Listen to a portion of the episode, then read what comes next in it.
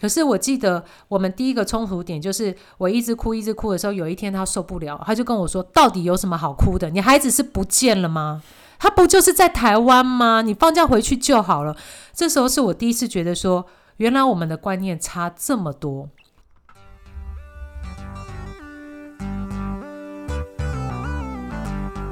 大家好，talk 东 talk 西，talk 南 talk 北，我们是社畜大叔湘潭市，我是 Tony，我是阿翔。大家好，我是 A 妈。大家好，我是 Tony。好，那个上一次过年的时候啊，我们聊到了那个愤怒的人妻。对，然后我们今天再次把人妻邀请来，因为我们觉得他上一次有太多很像很愤怒的点，值得出来讲，所以我们又再拿出来，特别再开一集离婚特辑，不是 结婚专辑，就是你结婚前要注意什么事情的专辑。对对对，有太多美眉嘎嘎是经历过了你才知道的事情。对，因为像我自己结婚到现在的经验，我自己是觉得，你结婚其实就是两个原生家庭的事情，从来都不是你你两。两个人就是说什么，我们两个人就好了，我们去公证去登记，没有没有没有，能这样子就一切都太幸福了。所以，我们今天再次来欢迎愤怒的人妻 Stacy，她目前育有两可可以说吗？有有两个小朋友离婚中，离已已 离婚一阵子，不是离婚中，不是 ing，对对是单身中，对对离婚已单身。欢迎 Stacy，耶，大家好，我是史黛西，很高兴再跟大家。在空空中 相见，对。好的，今天会邀请 Stacy 来，我们刚好提到就是讲到两个原生家庭嘛。那 Stacy 在结婚前的时候，你的结婚是想很久决定结婚，还是冲动结婚啊？嗯。嗯，应该是算是冲动结婚，嗯，对，是年轻的时候就是不年轻，年轻，如果年轻就不需要冲动，所以是什么？就是像现在，就比如说什么三十几岁，然后觉得说快变高龄产妇了，赶快嫁，赶快嫁，就这种冲动嘛。我我回想一下，当哎，为什么？其实我我在这个婚姻之前，曾经有过一次已经论及婚嫁，就是呃，我看似好像是一个很前卫的女性，在一般人眼里，可是事实上我的心里还蛮传统的。反正我我在呃年轻的时候，曾经有一段可能曾经要结婚的一个机会，可是却这个待待会也可以聊到家庭的原因造成最后结不成婚。那到我这一次呃这这个 结成的婚姻，结成的婚姻，感感觉是步入地狱的那个开端。他是在一个冲动下去呃，就他是一个在冲动的决定下去决定的，因为那个时候的我们就是呃都在异地。我跟小孩子爸爸都在异地，所以当时的我们的那个家庭蓝图的那个样子太美好了。你把它想象的太美好。但你们俩在同一个地方的，对，在同一个地方异地，所以呃，那个时候我们所想象的家庭生活就只有我们两个，感觉好像只要我们两个相爱，什么事情都 OK。结果发现那个冲动之下结出来的恶果，就 就这样子纠缠了数十年。所以我我会觉得呃，其实婚姻这件事情哦。呃，年轻的女生，不管不管是年轻不年轻的人，在结婚的当下，我相信她都是不理性大于理性。我觉得她必须要一点幻想空间。还有就是，我觉得这真的幻想空间。你也是幻想来的吗？呃，你会，你会，你会先有，你要先有一个家庭的想象，然后还有就是接下来你才会知道说，好，那接下来我可能会想要什么样的老公或什么样的太太。对，那接下来你就会会觉得说，哎，两个事情都没什么，就很像两个人都可以克服很多事情。那最后就会发生，先你遇到的第一个问题，就是在结婚那个仪式的过程，无论是迎娶、请客什么，布拉布拉布拉，那个仪式的过程中，你就会面对到两个原生家庭文化上的冲突。可那已经决定要结婚了。哦不不不，我跟你讲，你有多少有多少结婚的人，就是在这个时候，你光是在文化冲突这件事情上，就是瞧不拢，就决定不结。所以，我们来请 Stacy 这边跟大家分享一下当初的第一段感情，说要呃曾经有机会结婚，但是却没有结成，是怎么发现彼此家庭原生家庭的问题？OK，好。呃，我我有讲过，我是外省家庭长大，所以家庭的观念是非常浓厚。我跟家里人感情是非常好。然后那一段没有结成的婚姻，它是一个又是一个传统的家庭，而且是在市场做生意的。哎，这一段你们在一起很久吗？呃，在一起将近有三年的时间。嗯，然后那个他们家是在市场做传统生意的。然后呃，当时这一段婚姻没有结成，确实是我妈妈给了我非常大的阻挠。然后那个时候我也是，好像我们两个是在很相爱的状况下分开的，因为会觉得呃原生家庭就已经不太可能了。譬如说，呃，男方当时每一次。可能我去我假日休假去他们家住的时候，我妈妈就会一直打电话来，就觉得说，为什么你老是还没嫁给人家就住在人家家？可是男生就会觉得说，你你妈妈为什么到你年纪那么大了还一直管你？你妈有病吗你？那我就会觉得，我从小就是我爸妈的手上的千金，不管我长多大，对他们来讲都是他们的宝贝。然后他就不喜欢你啊，那你不想办法去讨好他，你还一直骂我妈说你妈有病吗？一直打电话来。所以那个时候，我记得我们相处的这三年，我们常常因为在约会的过程，我妈妈打电话来，然后让那个男生对我很生气。那我我其实回想起来，我觉得蛮痛苦的那段感情，就是当你夹在家庭跟男友中间的时候，那个。却没有人愿意为了你退一步的时候，我觉得中间的那个人会很辛苦。那当时会造成我们最后决定分手非常大的一个原因，是因为我们我我我结我相信我结了婚以后，我一定是一个会常常回家的女儿，因为我们家只有两个女孩。然后我姐姐常年都在国外嘛，所以我会觉得，哎，如果结了婚之后，我的先生可以陪着我一起孝顺我的父母，这是多幸福的事情。可是这件事情好像不见得每个人做得到。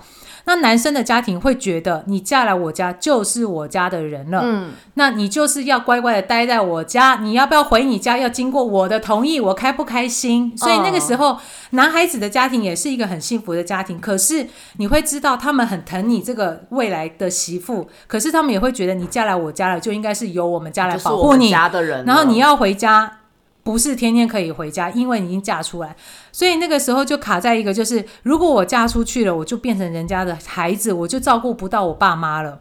还有就是，如果我要照顾我爸妈，我嫁到他们家，我可能会很痛苦。那时候就在这中间拉锯，最后我还是选择我的父母，所以我就跟那男生分开。所以分开的那个过程还蛮痛苦的，就是分开以后一年。哎，我们到现在分开二十年了，我们都还是朋友。他在每一年我生日那一天，还是都会传我生日快乐这样。那可是我会觉得那一段的过程其实还蛮辛苦的。对，嗯，那真的是两个家庭。可是真的是，如果你们真的结了婚，你想要回娘家这件事情，可能就会变成你们两个争吵的点。没错，没错。所以我是觉得，你说这一段感情放掉有没有可惜？我会觉得，只是，只是如果真的结了，它就是另外一个错误的开始。说实在话，就还蛮痛苦，就是。我可以想象，如果嫁到他们家，我以后生的孩子，我是不能随便抱回我家的，因为那是他们家的孩子，我已经是他们家的人。那我当时做了一个非常大的决定，是我当时只想了一件事情，就是我的父母亲把我养大的过程很辛苦，因为我们家小时候很穷。那我就会觉得，如果长大我有能力，我赚钱了，我嫁人了，我是不是可以好好的孝顺我的父母？不管是在生活物质或金钱上。可是那个时候我很清楚的知道，如果我嫁到他家，我是一块钱都拿不回去我家的。就算拿回去，也不是在先生同意或是很开心的，就是说，哇，你的父母亲把你养那么大。把你交给我们，你回去孝顺他们是应该的。他如果不是这种心态的话，我就觉得超痛苦。所以那时候我是很确定知道，说我嫁到他们家之后，是永远不可能有多一个人来帮我爱我的父母的，不可能。他们只会把我从我父母身边拉扯开来。所以光是这个原因，当时就是让我最后真的是痛下决心，把这一段感情结束掉。对，那第二段呢，就是真实离婚的这一段呢，是是怎么发生的？哎，其实说实在话，这件事还在 ing 当中，是搞的是我误会了，这样子还在 ing 当中，这会会影响那个吗？就是讲这个心情吗？就是会影响什么判决或什么之类，或什么这个应该是不会。其实我，哦，你刚题目是什么？就是现在这一段的故事哦，现在这一段的故事，当初怎么会？决定离呃结婚吗？嗯，OK，好。其实当初，呃，就就就像刚刚一开始主持人一开始有讲到，就是婚姻其实它是需要有一个蓝图的。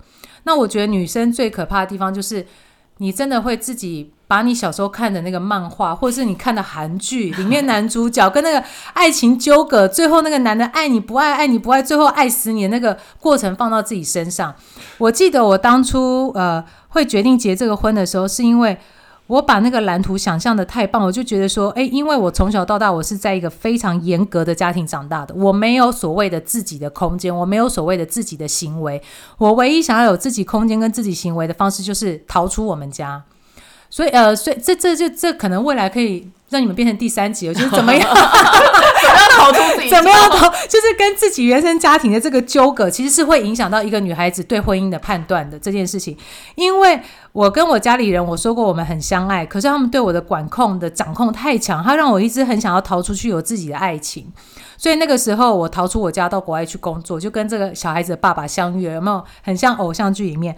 那我在异地的时候，那个时候真的是当初我到那边的时候，他是一个极变态的主管。我那时候心里想说，妈都一样是台湾人，你在刁难什么？那时候我就觉得这个男的真的是有病，到底谁要嫁给他？我跟你讲，女生不要铁齿，你越是这样骂的时候，你就会嫁给这种人。那当时呢，是因为我在呃第一次到国外工作，然后我在那边就是水土不服，生了一场很大的病，可是不是那种就就是那种高烧不退，已经一个礼拜，然后一直去挂水都一直不会好。那那个时候唯一能帮我就他，他是在那边的。呃，台湾男生，所以他可以开车。他每天带着我去医院看医生，然后下了班带我去买吃的，把我送回宿舍。就那一段那个接送情，就让我觉得说，哇靠，这个男的真的是一辈子可以依靠的好对象。有对，有肩膀，然后又保护你，然后再加上你们两个是脱离原生家庭，在某一个异地去相处，所以你对于那个爱情的蓝图会编织的更。幻想，你会觉得啊，我跟他在这边结了婚以后，我们两个有自己的房子哦。你想要怎么样？我想要怎么样？其实，在那个时候的当下，我们完全没有想到，我们背后都有各自的原生家庭要去适应。然后，我们也忘记了生了孩子之后，孩子有可能是不会在国外长大，是必须送回台湾。我们。忘记要去考量太多现实面的东西，所以在当下，我根本在没有得到我父母的同意之下，我只有打一通电话告诉我妈说：“妈，我要结婚了。”然后呢，那个男生就自己回台湾，他先放假，我就叫他去找我妈妈。那个时候，其实其实要要讲到，其实我是一个非常喜欢算命的女生。可是那个时候算了各式各样的命，大家都说我们不适合，连算命的都说对，都说我们不适适合。可是我就会觉得那都是乱讲的，因为我觉得很适合。所以当下我还是，虽然很多人都说不适合。算命的也说不适合，所以身边朋友看了也觉得你们不适合，我连让大家判断的机会都没有，因为我直接跟大家讲说，因为大家看到他的时候，已经我都直接说我我要结婚了哦，所以大家其实是没有办法给我任何意见，因为我已经做决定了，我就是要这样。所以我的妈妈在面临到我后面婚姻不幸福的时候，我妈妈曾经讲过我一句话，就是当初叫你不要这样，你偏要这样，现在闹成这个局面了，你怎么办？那个时候，我妈妈只有跟我讲这句话。然后，可是你说当初如果我听我妈妈的话，我听得下去吗？我好像也听不下去，因为那时候就太爱了，就觉得他是我的救世英雄，所以当初就很冲动就结婚了。那当初为什么会发现觉得哎，可能开始热情消退，然后会觉得要开始要开始想要走，就觉得要两个人要分开，是有发生什么事件吗？或者有什么 simple 有些应该有一些小的点这样子？OK。那这件事情讲起来又呃，说实在话，真的爱跟不爱的时候差很多。我我记得那个时候，我们两个都还在异地工作的时候，就只有我们两个生活在一起。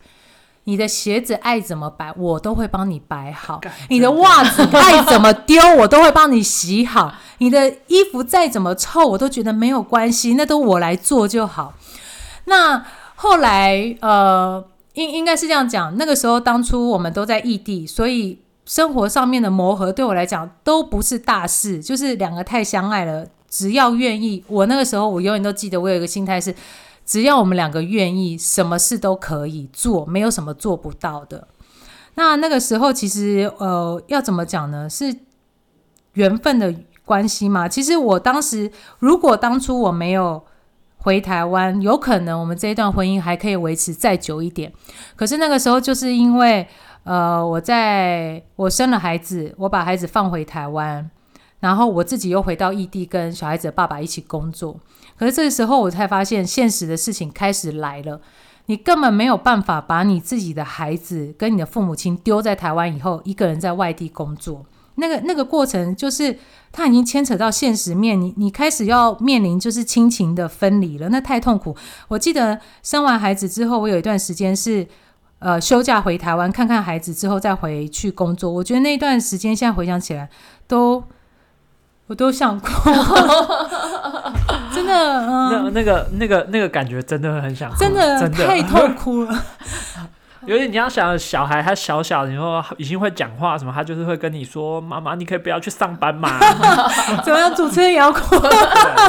哦，我真的其实说实在话，当生活牵涉到比较亲情面的时候，其实你看现在十几年过去了，我到现在想起来那个感觉，都还是嗯忘不掉。所以那个时候的，等一下让我冷静三秒钟吧。所以那个时候的那个亲情的纠葛，其实，呃，我觉得我在面临婚姻第一个挑战就是，当爱情跟亲情的时候，你要选择你你你要选的是你自己生出来的孩子，还是你要选择你的先生欸？可是先生那时候不会，反而他没有对孩子有这样子的不舍。应该我我这个这个待会就要来问问那个主持人，就是为什么男生对于孩子的情感面可以比较理智，妈妈对于孩子的情感面是比较不理智的。那个时候就是。呃，我我记得我回到异地工作的时候，我每天看着孩子的照片是可以一直哭的哦。我实在是没有办法想象，我为什么要为了一份工作把我的孩子放在台湾，然后我自己在这边，然后这么想念他。可是我记得我们第一个冲突点就是我一直哭一直哭的时候，有一天他受不了，他就跟我说：“到底有什么好哭的？你孩子是不见了吗？他不就是在台湾吗？你放假回去就好了。”这时候是我第一次觉得说，原来我们的观念差这么多。然后呢，呃，我会那时候其实说实在话，我会决定回台湾的原因是，当时我的孩子在台湾生了一场病，我在呃在国外接到电话的时候，已经在急诊室了。那时候孩子已经在急诊室，然后我的爸爸妈妈在电话那头就哭，说医生要他们签切结书了，然后主治医生要直接跟我通电话，他说你的孩子。还很小，没有办法麻醉。可是我们现在必须从他的脊髓直接抽，他到底是得了什么细菌的感染？在当下呢，我在呃国外接到电话的时候，我就只有二话不说跟医生说，那就请你尽力的救他。当下我电话挂掉之后，我直接搬着行李，我就直接直冲机场，等最快一个班机回到台湾。那我记得那时候是十二点多接到电话，我回到台湾已经十一点，然后小孩子在加护病房，在那一个飞机的过程中，是我觉得我离台湾最远最远的距离。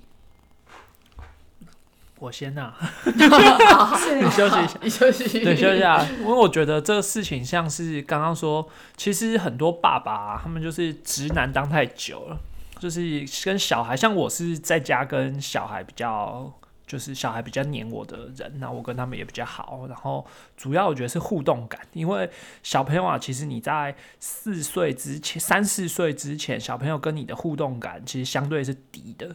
会是你比较单方面的，就是你跟他玩，然后他跟你的互动感会低，所以我有一些当爸爸的朋友，他们在小孩四岁之前也是觉得小孩可有可无，因为对他而言就是一个没有对，就是我就是宠物玩具，它就是一个很单向的东西。可四岁之后，他会跟你开始跟你有互动，开始教什么的，是嗯，对，会开始跟你有些反馈，那才会跟小孩感情越来越好，跟他跟他越来越熟。那所以你尤其是在前期小朋友状况比较多的时候，就会变成妈妈，你总共是从你身体里生出有一块肉、欸，那个感觉很不一样。然后尤其是你可能看，无论是你喂他吃饭啊，看他什么，就小朋友就是就是陪着你啊，抱着你那样。对，那有的爸爸就是觉得，哎、那就是一个很单向的事情。那你可能要等他三四岁之后，他可能会来跟爸爸聊天呐、跟爸爸做互动，那个感情才会重新开始。所以妈妈在这一段就多了三年到三年的一个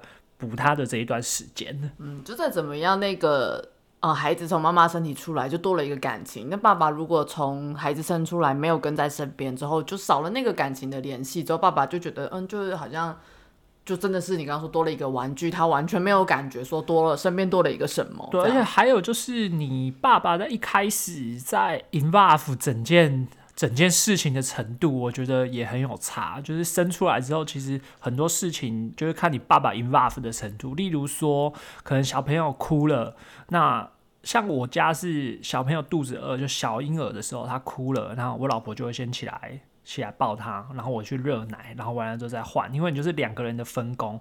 那还有就是洗屁股这件事情，也很，我觉得这件事情也很关键，就是他很多爸爸可能像我有很多朋友当爸爸，他们就是不太会帮小孩洗屁股，连抱小朋友的姿势我都觉得，干你这样抱，你等下你老婆出来会骂人哦，就是你会觉得他抱那姿势很危险，那就是所以你抱小朋友，你就是帮他洗屁股啊什么，那个是一个跟他之间的互动感。所以我就很常发生被我儿子就射的满脸都是的，经验就很多。还有就是我手帮他帮他伸下去，就诶、原本上一上一个大便大完，然后第二个大便伸下去又来了，就很你跟你们的关系是靠大便培养的。对，是你可以靠你会靠很多小事情让他让小朋友其实都知道，你就是会跟他培养那个关系。所以你爸爸很多时候你在一开始你就是没有 involve，你没有陪他玩的过程中，或者没有跟他一起生活的当中，你们的那个那个亲密感就是拉不高。所以有的人会说，就是选男生的时候要选喜欢小动物的男生，他未来可能会比较喜没有，欢小我觉。我觉得那是干话。我跟你讲，那是干话，因为你会跟他玩，你会跟你看那种男生会跟小朋友玩是一档子事，你会为他把屎把尿，还有他今天睡觉的时候你要爬起来，你也很累，你要爬起来帮他做什么事情，那是另外一件事情。陪他玩，的真的干，真的就是很简单一件事情。所以我身边有很多朋友，就是大家就是看他玩小姐姐的小孩啊，或者玩什么哥哥的小孩，就是哦你好棒哦，怎样怎样。我真的很想回他讲说，你没有办法跟他单独相处二十四小时，你都不叫很会很会搞定小孩。好，那那刚刚你说到，就是说，哎、因为小孩怀孕，那这样其实原本生小孩是在你老公的计划之中吗？还是其实他本来就没打算生小孩啊？呃呃，生小孩本来就是在我们计划之中，嗯只是我们没有想到现实的状况会造成我们要分隔两地，也就是造成这一段婚姻其实后来走的比较辛苦的原因。其实你要我到现在要去说这一段感情叫失败，或者是撕破脸，我觉得。不对，我觉得我跟小孩子的父亲，我觉得我们现在目前唯一做的最好的事情，就是我们尽可能用时间去淡化因为离婚这件事情要造成的不愉快跟撕裂伤，我们其实就算我们两个感情再不好，我们两个都把孩子放低，所以我们才愿意用时间去淡化之间的恶劣，然后让这件事情可以在时间的冲淡之下，慢慢的最后走向大家可以接受，然后去完成它。好的，今天节目有点长，对，所以我们又到了跟大家说再见的时间，好，先休息一下，我们下次见。拜拜。好，今天谢谢 Stacy，谢谢，谢，谢，拜拜，拜拜。